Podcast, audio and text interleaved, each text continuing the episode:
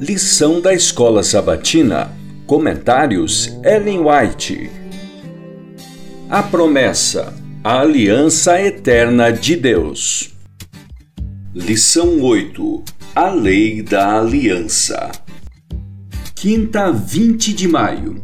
Se há graça divina para todos os que a querem receber. Todavia, há alguma coisa que devemos fazer uma obra temos que fazer a fim de nos habilitar para a sociedade dos anjos. Temos que ser semelhantes a Jesus, livres da corrupção do pecado. Ele foi tudo que pede que sejamos. Foi modelo perfeito para as crianças, para os jovens, para os adultos. Devemos estudar mais de perto o modelo. Temos uma obra para realizar a fim de moldar o caráter segundo o modelo divino. Todos os hábitos maus têm que ser renunciados. Os impuros têm que tornar-se puros de coração. O egoísta tem que abandonar seu egoísmo. O orgulhoso livrar-se do orgulho. O presunçoso vencer a confiança em si mesmo e reconhecer que ele não é coisa nenhuma sem Cristo. Para conhecê-lo, página 300.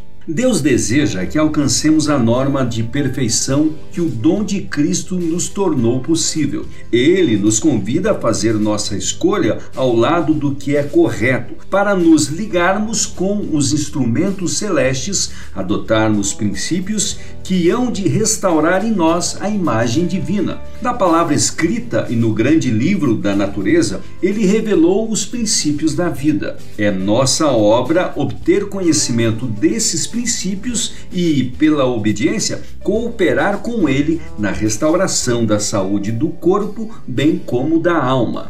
Os homens precisam saber que as bênçãos da obediência, em sua plenitude, só podem ser deles à medida que receberem a graça de Cristo. É sua graça que dá ao homem poder para obedecer às leis de Deus. É isso que o habilita a quebrar as cadeias do mau hábito. Esse é o único poder que pode colocá-lo e conservá-lo firme no caminho correto. A Ciência do Bom Viver, páginas 114 e 115. A condição de vida eterna é hoje precisamente a mesma que sempre foi, exatamente a mesma que foi no paraíso antes da queda de nossos primeiros pais.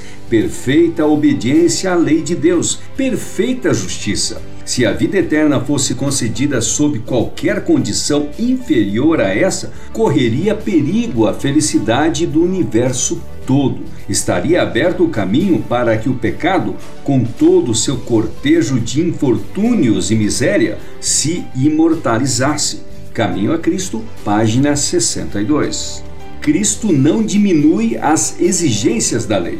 Em linguagem inconfundível, apresenta a obediência a ela como condição da vida eterna, a mesma condição requerida de Adão antes da queda. A exigência sob o pacto da graça é tão ampla quanto os requisitos ditados no Éden, harmonia com a lei de Deus, que é santa, justa e boa. Parábolas de Jesus, página 391.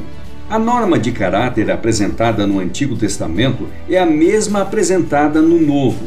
Essa norma não é um padrão que não podemos atingir. Em toda ordem ou mandamento dado por Deus, há uma promessa a mais evidente, a fundamentá-la. Deus tomou as providências para que possamos nos tornar semelhantes a Ele e irá cumpri-las para todos quantos não interpuserem uma vontade perversa, frustrando assim a sua graça. O maior discurso de Cristo, página 76.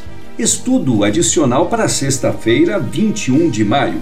Leia o livro A Fé pela Qual Eu Vivo o capítulo Fiel e Verdadeiro, página 42. Leia também Patriarcas e Profetas, o capítulo A Aliança da Graça, das páginas 363 a 373.